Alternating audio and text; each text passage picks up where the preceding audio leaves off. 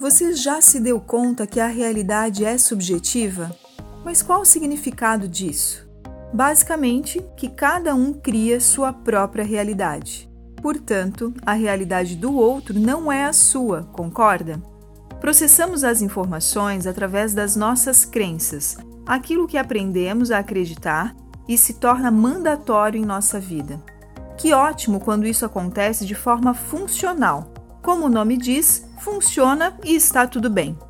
Agora acende o alerta quando as nossas crenças fazem com que enxergamos o real de forma disfuncional, ou seja, de uma forma distorcida, com uma visão turva, negativa, impossibilitando a pessoa de realizações.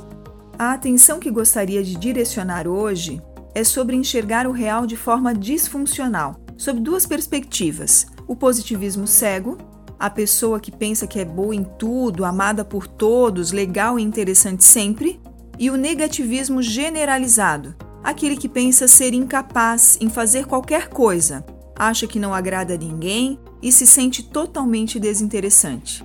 Você percebe que em ambos os casos existe uma rigidez de pensamento e generalização? Afinal, ninguém é bom ou ruim em tudo.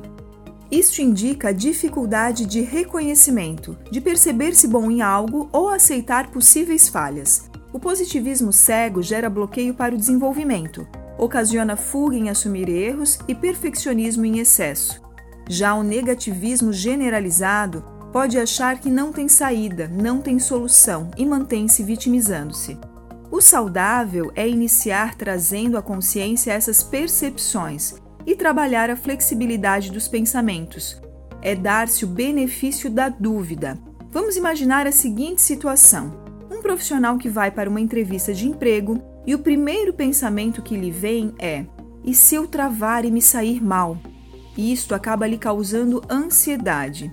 Então, diante de uma situação, vem uma resposta emocional ruim, eu posso conceber este pensamento automático que me veio como uma hipótese e não como uma verdade absoluta. Assim, eu passo a adotar uma consciência mais flexível, capaz de buscar novas alternativas de pensamento. Nesse exemplo, continuando, bom, eu posso pensar, eu possuo experiência para a vaga, basta eu resgatar e falar dos meus resultados na hora da entrevista. Espero que tenha contribuído de alguma forma, que você possa ter feito alguma relação com a sua vivência. Me chamo Michele Cavicchioli, sou psicóloga e coach e sigo com o meu propósito de desenvolver pessoas e suas carreiras. Faça uma excelente semana e um grande abraço.